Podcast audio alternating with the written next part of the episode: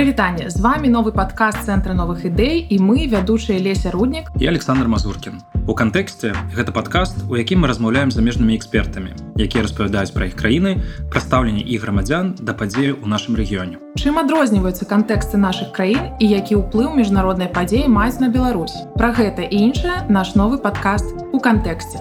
Для нас важна ваше меркаванне, таму мы вітаем ваши адзнакі і каментары на платформах, дзе вы нас слухаеце. Прывітанне леся. Прывітанне Саша. Ну што лета э, сонца свеціць спадзяюся і там дзе вы знаходзіцесь э, мы знаходзімся на поўначы э, калі не ведаеце мы э, працуем з, са стагольму але сёння мы будзем размаўляць з краінай сонца Грузіі. Леся чаму менавіта мы абралі гэтую краіну і што нам цікава там даведацца? Ну, па-першае Грузія гэта адна з краін якую мы э, хацелі абмеркаваць даволі даўно і прычыны для гэтага сталі пратэсты якія выбухнулі не так даўно у грузіі. Таксама прычынай гэтаму стала затрыманне і гаспіталізацыя михаила саакашвілі якое прыцягнула вялікую медыйную увагу. Ёсць шмат паралеляў якія можна правесці паміж беларусю і грузіі але таксама грузія нам цікава як краіна у якую шмат беларусаў пераехалі. І э, нам хочется даведацца ўвогуле пра тое як грузіны ставяцца да беларусаў ці ёсць нейкая розніца э, у параўнанні з расіянамі украінцамі. А таксама увогуле па якім трэку зараз развіваецца краіна што будзе з грузія ў будучыні на фоне геапалітыкі на фоне военных канфліктаў ну і на фоне цяжкай унутрапалітычнай сітуацыі. Да вельмі цікава. Ну што тады адразу да нашага гостця паехалі. Пагнали Добрый день, Хатуна. Сегодня у нас в гостях Хатуна Канжария, журналистка и блогер онлайн-издания «Сова». И сегодня мы будем разговаривать о Грузии. Начнем, наверное, с того, что попросим Хатуну немножечко представиться. Э, чем вы занимаетесь в целом? Расскажите нашим слушателям. Привет, рада быть у вас в гостях. Меня зовут Хатуна Канжария. Я, как вы уже сказали, журналистка издания «Сова». Мы занимаемся тем, что боремся в элите на русском языке с российской пропагандой, которая очень много в последнее время развелась в Грузии. А, Причем она заметна совершенно невооруженным взглядом. Мы стараемся донести до людей а, объективную информацию. Важно это делать на русском языке, потому что 20% населения Грузии составляют этнические меньшинства. А с учетом того, что к нам приехали значит, лица, говорящие на русском языке из Беларуси, из Украины и из России, мы считаем, что наша миссия, скажем так, еще эм, больше стала. Вот, как-то так бы я себе представила. Спасибо. А, не так давно Грузия снова попала в объектив мировых СМИ. Протесты, связанные с законом об иностранных агентах, многочисленные обвинения в пророссийскости грузинского правительства. Все это, как мы понимаем, начиналось давно и не только связано с российско-украинской войной. Но все-таки как развивались эти события и почему правительство Грузии в итоге пошло на уступки, заморозив предлагаемые законы, или все-таки они не заморожены? Что сейчас происходит? А, хороший вопрос. Э, я хочу сказать, что обвинения в адрес грузинской мечты э, в том, что они пророссийские, звучали буквально с самого начала прихода к власти этой партии, этой коалиции, которая она была изначально, потому что Безыны Венишвили, человек, основавший эту партию, он сколотил миллиарды именно в России и даже владел э, какими-то процентами «Газпрома». А, изначально первый срок, чтобы не быть прям очень субъективной и очень негативно оценивающей эту власть, первый срок у них был действительно неплох. Но потом они избавились от всех прозападных политиков, которые были у них в коалиции, кого-то там компроматами убрали, кого-то еще как-то сместили, и осталась в верхушке э, сила, которая, скажем так, открыто никогда не заявляла, что она сближается с Россией. А, на сегодняшний день свечку, как говорится, никто не держал. Но судя по тому, что происходит, судя по тому, что мы все больше и больше отдаляемся от Запада, у нас все больше каких-то антидемократических процессов происходит в стране, и Путин, допустим, впервые за 23 года да, снял визовый режим для Грузии, это беспрецедентно. То есть по каким-то вот таким вещам мы можем судить о том, что наша власть делает что-то угодное Кремлю. Вот. Естественно, после войны в Украине маски, скажем так, были сброшены, события форсировались, и как-то все более динамичнее, быстрее начало развиваться. Возможно, до той точки, в которой мы находимся сегодня, без вторжения Путина в Украину, мы бы оказались, может быть, там, через еще один срок грузинской мечты. Но сейчас получилось так, как получилось. Касательно российского закона об иноагентах, ну, это такая очень история паутина, и сложно найти конец и начало, это все, естественно, наслаивается и так далее. Но если говорить о каком-то каркасе этой истории, в прошлом году из рядов партии «Грузинская мечта» вышли несколько депутатов, которые сказали, что выходят они из этой партии только потому, что хотят, чтобы народ знал э, больше правды, а какие-то моменты ограничивают наши власти в том, чтобы они нам эти моменты озвучивали. Естественно, они продолжают оставаться в парламенте по квоте грузинской мечты, и они говорят, ведут абсолютно антизападную кампанию, э, пророссийскую местами, и именно вот, это вот, вот эти вот люди, которые оформились в движении «Силы народа», э, инициировали законопроект об агентах иностранного влияния, российского типа, как мы называем здесь, независимые издания. Да? Причем на позиционирование этого закона происходило ровно той же терминологией, теми же словами, что и Путин в свое время представлял этот законопроект для своих граждан. Например, элементарный пример, лидер партии «Грузинская мечта» Ираклий Кобахидзе сказал, что что плохого в том, чтобы на тебя навесили ярлык агента, есть же страховые агенты. То есть это цитата Путина. У меня иногда складывается впечатление, что он, они действительно сидят там в Ютубе, смотрят какие-то старые интервью эм, российского э, президента и потом повторяют это все. И, естественно, ни у кого не оставалось сомнений в том, что грузинская мечта эту инициативу поддержит. Так и произошло. А, в первом чтении парламент этот законопроект принял. И как обычно бывает в Грузии, у нас люди не выходят на акции протеста, знаете, анонсированные заранее, крайне редко. Любые протесты, сильные, мощные, они происходят спонтанно. Так было во время знаменитого рейва несколько лет назад. Так было в ночь Гаврилова. То есть люди просто берут и выходят. А организовываться мы не умеем. Мы народ горячий и свободолюбивый. И, собственно, после того, как парламент в первом чтении принял а, этот законопроект, Остапа понесло. Тысячи вышли на улицы и начали опротестовать российский закон. Не сработали никакие убеждения. Партия власти открыто его поддерживала. Опять же, попыталась а, убедить население в том, что в нем ничего плохого нету.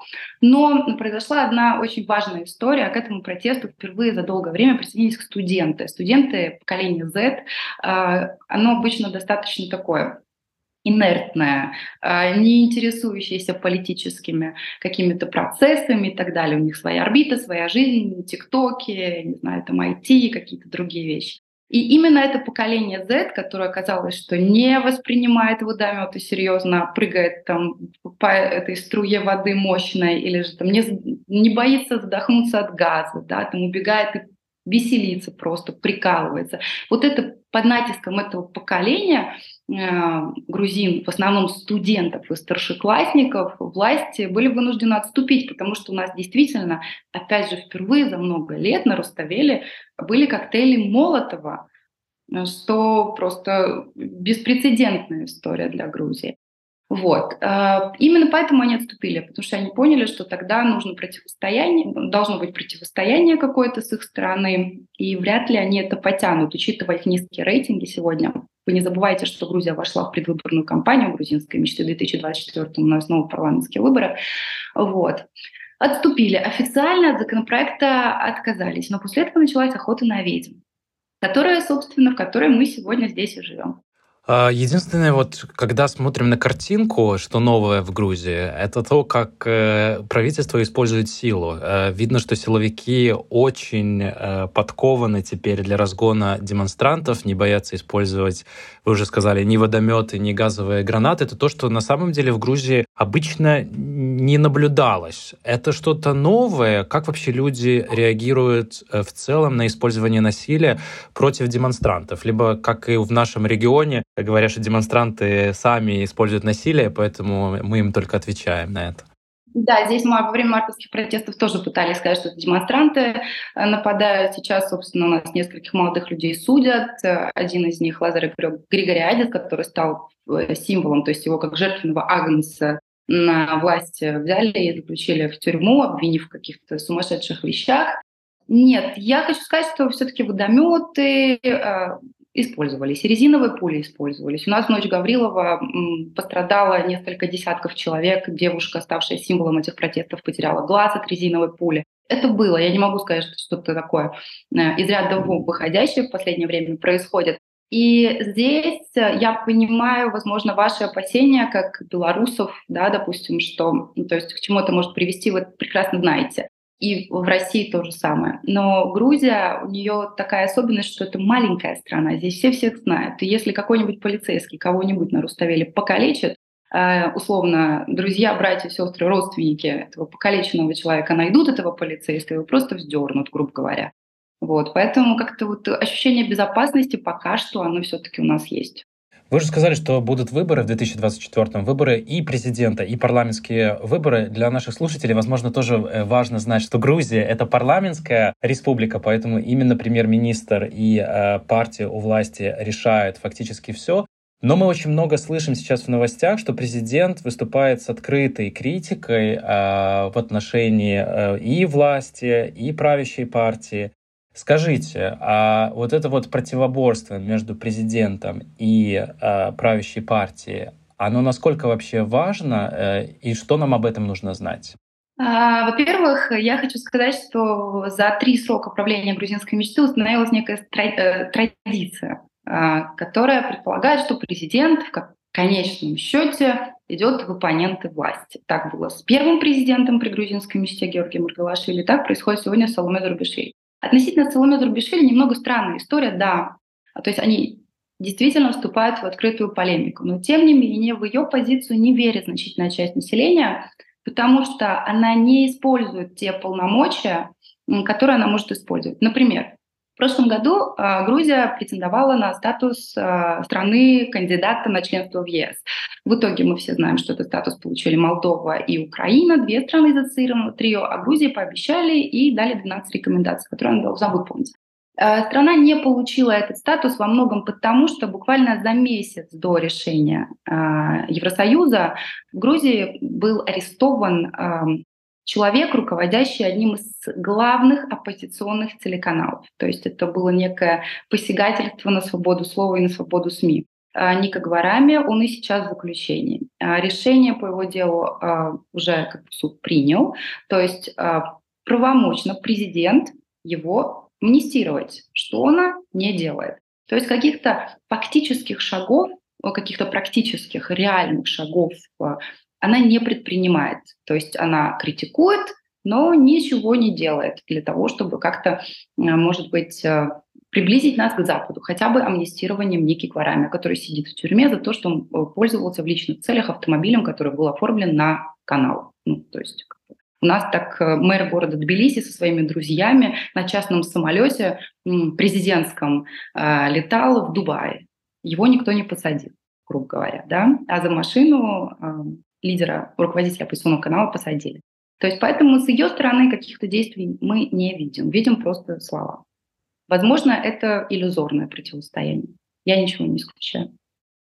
Если вернуться к протестам, скажите, как вы думаете, насколько они обнажили проблему разделения грузинского общества по линии геополитики? Можно ли сказать, что стало более понятно, кто конкретно в Грузии сегодня придерживается европейского трека, а кто, скажем, ностальгирует по тесной дружбе, тесным связям с Россией? Я очень люблю этот вопрос, потому что ответ на него очень однозначный. Более 85% жителей Грузии э, стремятся в Евросоюз. То есть они против России. Россия это сближение с Россией это красная линия, которую пересекать не смеет ни одно правительство грубо пересекать. То есть, условно, если завтра премьер-министр Грузии скажет, что все, мы не идем э, в Европу, а идем значит, э, на север, то поверьте, в стране случится переворот. Это страна оккупант, и все это прекрасно понимают. Если у кого-то может сложиться впечатление о том, что кто-то в Грузии поддерживает тесную дружбу с Россией, то есть, возможно, можно сделать такие выводы из социальных сетей по комментариям, но это тролли и боты, это проплаченные люди, которые специально создают видимость такой реальности на просторах интернета. А, никто в Грузии не выступает за тесную дружбу с Россией. То есть, чтобы вы понимали, сейчас у нас власти пытаются сменить парадигму мышления населения. Они пытаются отвернуть нас от Запада. Но даже в этой истории пропаганда проводится не так, что лучше не, то есть, там, с Россией, а так, что «а зачем нам кто-то нужен?» А, мы не для того боролись за свободу, чтобы менять хозяина. И в данном случае, например, Евросоюз, а, он приравнивается к России как потенциальный поработитель. То есть даже пропаганда с этим нарративом работает. Открыто никто за Россию не выступает. Естественно, у нас есть несколько депутатов, три человека уже давно, которые должны быть на пенсии или в дурдоме из Альянса патриотов Грузии. А, есть какие-то альт-инфо проплаченные, совершенно непонятные лица. Периодически они какие-то истории устраивают, но никто на это серьезно не смотрит. Вся Грузия, подавляющее большинство населения, стремится в Евросоюз. Перейдем э, к геополитическому контексту. Вот вы уже упоминали, что много россиян переехало э, в Грузию, много белорусов, украинцев в том числе. Есть ли какие-то конфликты в грузинском обществе на фоне наплыва в страну э, вот, людей из постсоветского пространства в результате вот, эскалации военной агрессии России в 2022 году? Я скажу так, никаких вопросов к гражданам Украины и гражданам Беларуси нет. Абсолютно. То есть э, к этому люди э, совершенно лояльно относятся и, наоборот, пытаются поддержать, помочь, понимая, что происходит э, в этих странах. Относительно российских релакантов, да, периодически общество триггерит.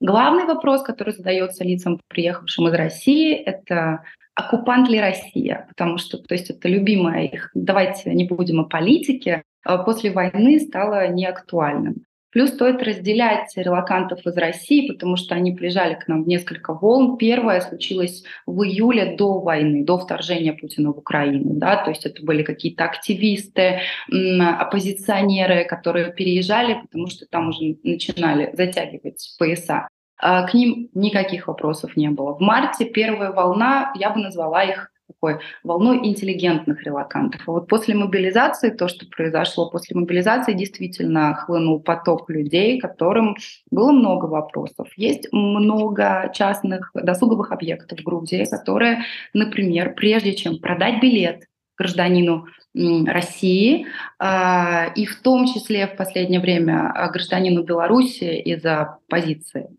авторитарного лидера Беларуси, да, получается, просят заполнить какие-то опросники. Но так, чтобы на улицах кого-то били, какие-то потасовки происходили, кто-то кого-то материл, нет. Такого действительно нет. Но некая агрессия по отношению к тем, кто не любит говорить о политике, она есть. И как-то даже там каких-то небольших на небольших сборищах какой-нибудь грузин обязательно подойдет э, к россиянину и спросит, оккупант ли Россия, потому что это принципиально важный вопрос, на который они хотят знать ответ, и уже после этого принимают решение по поводу того, как относиться к этому конкретному человеку. Какой-то расовой неприязни нет. Хотелось бы узнать, э, как все-таки отличается отношение к белорусам и к россиянам Потому что боль каждого белоруса из-за войны в Украине, это, безусловно, как украинцы стали относиться к белорусам, поскольку территория Беларуси была использована российскими войсками для атаки, э, в том числе на северной области Украины. Грузины как-то поменяли отношение к белорусам или все-таки есть э, большая разница, как это было ранее? Вот невооруженным глазом единственная разница, которую я заметила, это появление вот таких вот опросников. На прошлой неделе, например, мы шли на какой-то фестиваль электронной музыки, и билеты продавались для граждан Украины, посещение было бесплатным, опросники добавили для граждан Беларуси и России. Но я не слышала. То есть все прекрасно в Грузии понимают, за счет чего Лукашенко остался у власти. Все прекрасно понимают, все видели протесты в Беларуси, мы очень за вас болели, и мы как бы осознаем вашу боль и понимаем, что многие из вас были вынуждены уехать из дома, потому что власть, она в стране захвачена. И поэтому люди хорошо разделяют решение Лукашенко и позицию общества. То есть с этим у нас никаких проблем нет. Ну и, может, для того, чтобы закончить все-таки этот вопрос про наплыв э, мигрантов в Грузии, грузинские власти иногда не пускают российских оппозиционеров либо журналистов э, в страну. Вообще, вот как этот вопрос обсуждается внутри Грузии? Вы сказали, что там по поводу мобилизации есть вопросы, а нет ли такого предположения, что есть какой-то все-таки сговор между Москвой и Тбилиси, кого впускать и кого не впускать? Разумеется, есть э, предположения, официальных, открытых разъяснений никаких власти не дают. Причем мы тоже писали многих ребят, э, на журналистов критических по отношению к Путину, которых не пустили, они рассказывали, что прежде чем сказать «да» или «нет», э, кто-то писал мою фамилию в WhatsApp, потом ему ответили, и мне отказали, депортировали. Это иные причины, по которым их не пускают в страну, и, естественно, никто не объясняет суть этой истории. Есть подозрения, и скорее потому что спецслужбы, то есть они сотрудничают, это совершенно точная история, да, и, скорее всего, есть какие-то списки, которыми наши пограничники руководствуются. Власти это оправдывают, э, говорят, знаете как, что, мол, то есть единственная причина, по которой мы можем не пустить человека в страну, это угроза государственной безопасности, э, или же если он нарушил э, закон об оккупированных территориях. Если мы говорим о нарушении закона об оккупированных территориях, то есть это значит, что если человек побывал э, на территории Цхинвальского региона и на территории Абхазии, и не проехал через КПП с территории Грузии. То есть такая история считается нарушением закона об оккупированных территориях. Тем не менее, в последнее время, буквально три недели назад, к нам э, пускали какую-то там Z-патриотку, нарушившую этот закон. Да? У нас свадьбу отмечала несколько недель назад э, дочь Лаврова, то есть не свою, в смысле, была на свадьбе. То есть таких людей, имеющих прямое отношение к оккупации, к оккупации Грузии и нарушающих этот закон, пускают. Следовательно, да, ну, как бы складывается впечатление, что там кто-то из Москвы, из Кремля говорит – вот этот нас там порицает, ругает, его не пускать, а вот этого можно в обход твоего законодательства. Я уверена, что есть какие-то списки, но никто пока э, никаких доказательств этого на руках не имеет, к сожалению. Но я думаю, все тайное рано или поздно станет явным.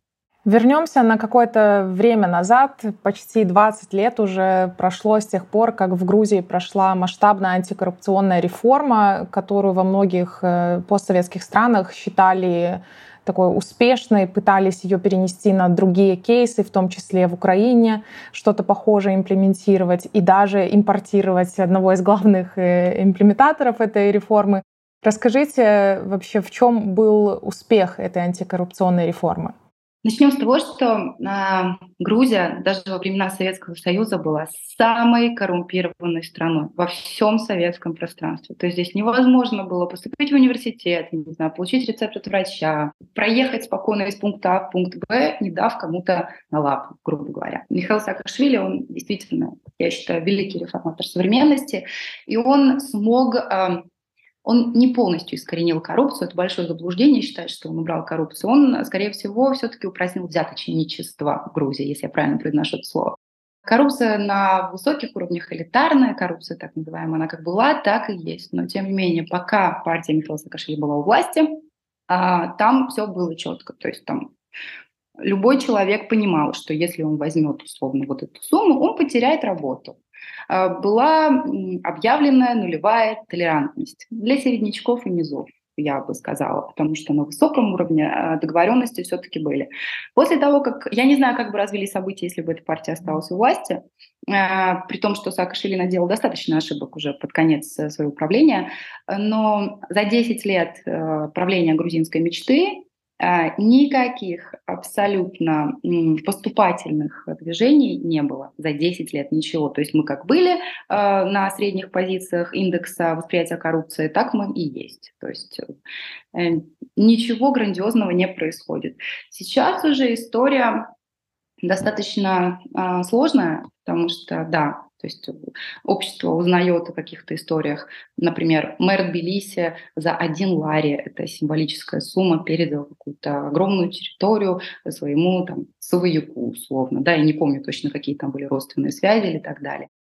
Коррумпированная система, непотизм, он проявился в том числе и прошлой осенью, когда у нас в свеже отремонтированном бассейне э, ударила током ребенка, и девочка 13-летняя скончалась. Да? То есть уже какие-то маленькие пожарчики, они происходят. Тендеры все договорные.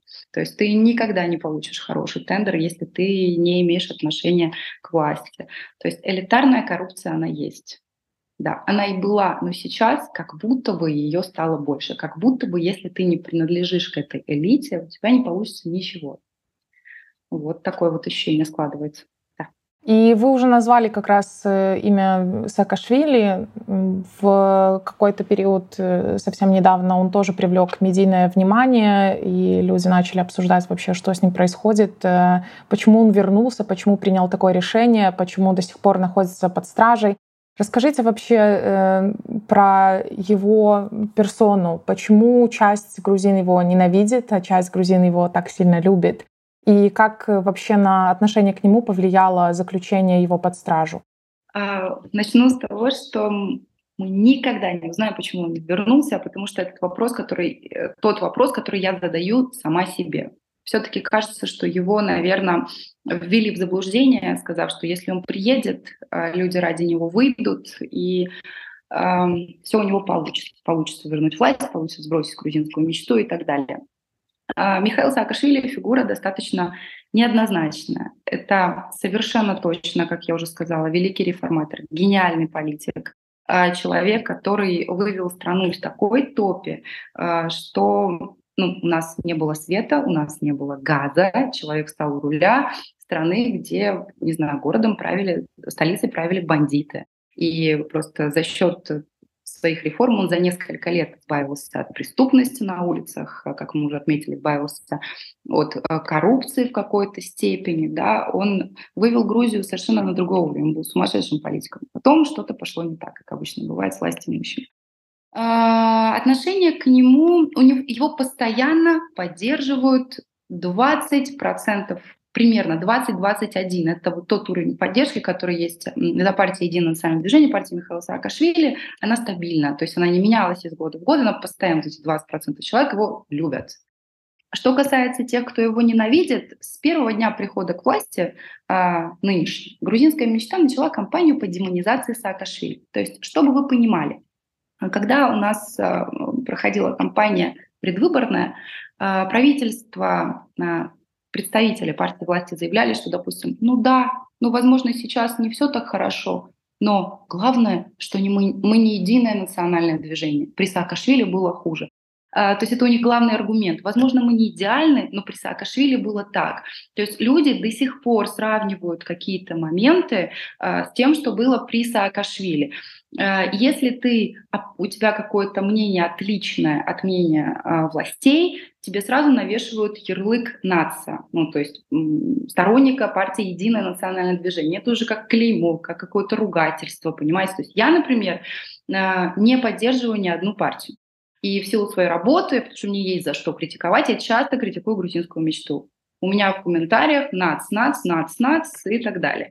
Относительно состояния здоровья Саакашвили, ну, я, я, не, его состояние его здоровья тяжелое, но мне кажется, здесь э, очень плохо сработали в том числе его сторонники, которые буквально с первых дней его голодовки начали говорить, что вот он умрет, умрет, умрет, уже два года прошло, и он никак не умрет, получается, да. И это очень странно. Это сыграло против него, потому что э, власти с первого дня говорили, не умрет, не умрет, ну вот и не умер.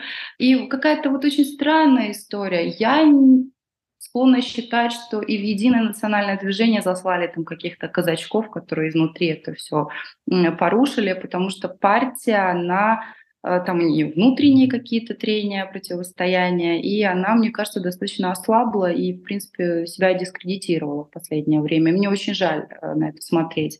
Я думаю, не обошлось без э, внешнего вмешательства. То есть там как будто бы разбили все. И в глазах народа теперь это, ну, это по-прежнему самая крупная оппозиционная партия Грузии, но тем не менее доверие к ней, мне кажется, уменьшилось. Но опять же, мы, грузины, устроены, знаете как? То есть мы придерживаемся, мы поддерживаем ту или иную власть, а, не потому, что у нее классная программа, не потому, что там вот они вот, а, вот так вот аргументированно нам, допустим, экономическую политику да, там рассказали, мне нравится это видение, я ее поддерживаю. Нет, мы поддерживаем харизматичных лидеров. Саакашвили – харизматичный лидер. И как только Саакашвили уехал в Украину, как только Саакашвили так или иначе отмежевался от партии «Единое национальное движение», Э, рейтинги партии все-таки пошли вниз. Да. Народ поддерживал не единый саммит, народ поддерживал Саакашвили. А то же самое с грузинской мечтой. Почему Иванишвили, у него было несколько камбэков после того, как он уходил из политики, да, во время каждой предвыборной кампании он возвращался и снова улыбался своей кривой улыбкой нам с баннеров, да, потому что, опять же, люди поддерживают не грузинскую мечту, люди поддерживают Ванишвили. И прекрасно вот этот момент словили власти, то есть они э, восхваляют э, какой-то пьедестал элементарно с Ираклием, с нашими великими царями ставят Иванишвили и всячески принижают Саакашвили, которого называют каким-то сумасшедшим психопатом. Вот. Отношение в обществе изменилось или нет, наверное, все-таки нужно полагаться на социальные какие-то опросы, да, В моем окружении нет. Все как считали его хорошим политиком, лучше всех действующих вместе взятых, так и считают, да. Просто жалко по-человечески. Я считаю, что в демократической стране бывший президент не должен умирать в заключении. Президент, мирно передавший власть в 2012 Президент, сделавший для страны столько, сколько не сделала грузинская мечта за три срока. Посмотрим немножко в будущее, которое не так далеко, 2024 год, э, выборы и парламентские, и президентские. Есть ощущение вот с того, что вы говорите, что нет сейчас политической силы, либо харизматичного лидера, который бы представлял интересы населения, которых не устраивает э, та ситуация, тот политический курс, который сейчас, э, которого сейчас придерживается грузинская мечта. Вообще появятся ли такие силы, либо мы опять увидим огромное количество демонстраций, протестов, и, возможно, на этом фоне опять могут, э, условно говоря, захватить власть не те, кто ее должны будут э, иметь. Я бы очень хотела заглянуть в будущее и увидеть, что будет, потому что мне хочется верить, что все будет нормально. Действительно, у нас недавно был опрос э, общественного мнения, э, и людям задавали вопрос, если бы выборы были завтра, то за кого бы вы проголосовали? Рейтинги правящей партии «Грузинская мечта» 19%. Э, то есть оставляют желать лучшего. Но, тем не менее, они все-таки на первом месте. Опять же, потому что в Грузии нету какой-то, знаете, такой сильной правильной оппозиции. Вот. Так или иначе, весь политический спектр Грузии похож друг на друга. А касаемо выборов, в том-то и дело, вот, э, с учетом этих низких рейтингов сейчас, мне кажется, это мое мнение, власти словили такую фишку, им максимально нужно привлекать людей, поэтому они максимально долго пытаются усидеть на двух стульях, то есть не нашим, не вашим, то есть вроде бы официально и в Евросоюз, но при этом каких-то пророссийских э, людей избирателей они пытаются завлечь. И поэтому они играют как-то на два фронта, и, возможно, у них получится сохранить голоса тех прозападных, в том числе прозападных людей, поддерживающих грузинскую мечту, заполучить голоса каких-то пророссийского процента, остаться у власти. А что будет потом, уже черт его знает. По моим прогнозам, мне кажется, полутора лет не хватит для того, чтобы нам явился новый мессия, и э, за которым пойдет страна. Хотя я рассчитываю все-таки, мне кажется, идеальным форматом было бы коалиционное правительство в Грузии. Возможно, произойдут какие-то процессы, которые нас а, приведут к этому а, раю, скажем так. Но мне кажется, все-таки еще один срок, возможно, если не произойдет ничего такого драматичного, в хорошем смысле этого слова драматичного, нам придется терпеть э, действующую власть. Что будет потом, сложно представить и страшно, потому что четыре срока, ну, это too much. Ну, если посмотреть на будущее с точки зрения геополитической ситуации, а, в условиях вот такой нестабильности, военного конфликта в регионе, продолжающейся оккупации Южной Осетии, Абхазии, как вы видите развитие Грузии в будущем? А, мне кажется, Грузия не должна сворачивать с евроатлантической интеграцией, учитывая, что у нас под боком Российская Федерация, в ее, а, значит, рядом с ней безопасным быть невозможно. Грузия, возможно, не в активной фазе военных действий, но в Грузии война идет. Это две э, оккупиров... два оккупированных региона. Чуть ли не каждую неделю у нас задерживают незаконно граждан оккупационной силы и так далее. Поэтому защиту и убежище страна найдет только в Евросоюзе и в НАТО, разумеется. Я считаю так. Мы должны придерживаться имеющейся траектории, двигаться в сторону Запада. Скажите, вообще, насколько вот к отношению к войне? Готовы ли грузины снова воевать с Россией? Потому что многие боятся, что если, например, Украина пойдет, э, то следующая Грузия будет или Казахстан. Вообще ощущение есть какие-то такие алармистские, либо все относятся к этому как, э, как к новой норме? Смотрите, это немножко такая история, то есть во-первых, история миф с войной. Хотите ли вы войны? Это миф, навязанный месседж-бокс правящей партии, которая этим оправдывает все свои коллаборационистские решения. Неприсоединение к международным санкциям и так далее, и так далее. Я не могу сказать за грузин, готовы они воевать или нет, а, потому что Грузия не Украина, у нее другие масштабы. И учитывая достаточно печальное состояние, а, по-моему, нашей системы обороны, то есть как бы у нас абсолютно нет какой-то внятной э, политики, внятных вещей не происходит здесь с точки зрения обороны государства. Мне кажется, к этому руку приложил тоже Кремль. Не знаю. Но я точно знаю, что грузины не согласятся сдаваться э, в Москве. Это точно. И все с замиранием сердца здесь ждут единственного исхода поражения Российской Федерации и победы Украины. То есть такое ощущение, как будто вот у нас мы не видим другого исхода событий. То есть это очевидно и факт, что обязательно победит Украина и обязательно проиграет Россия.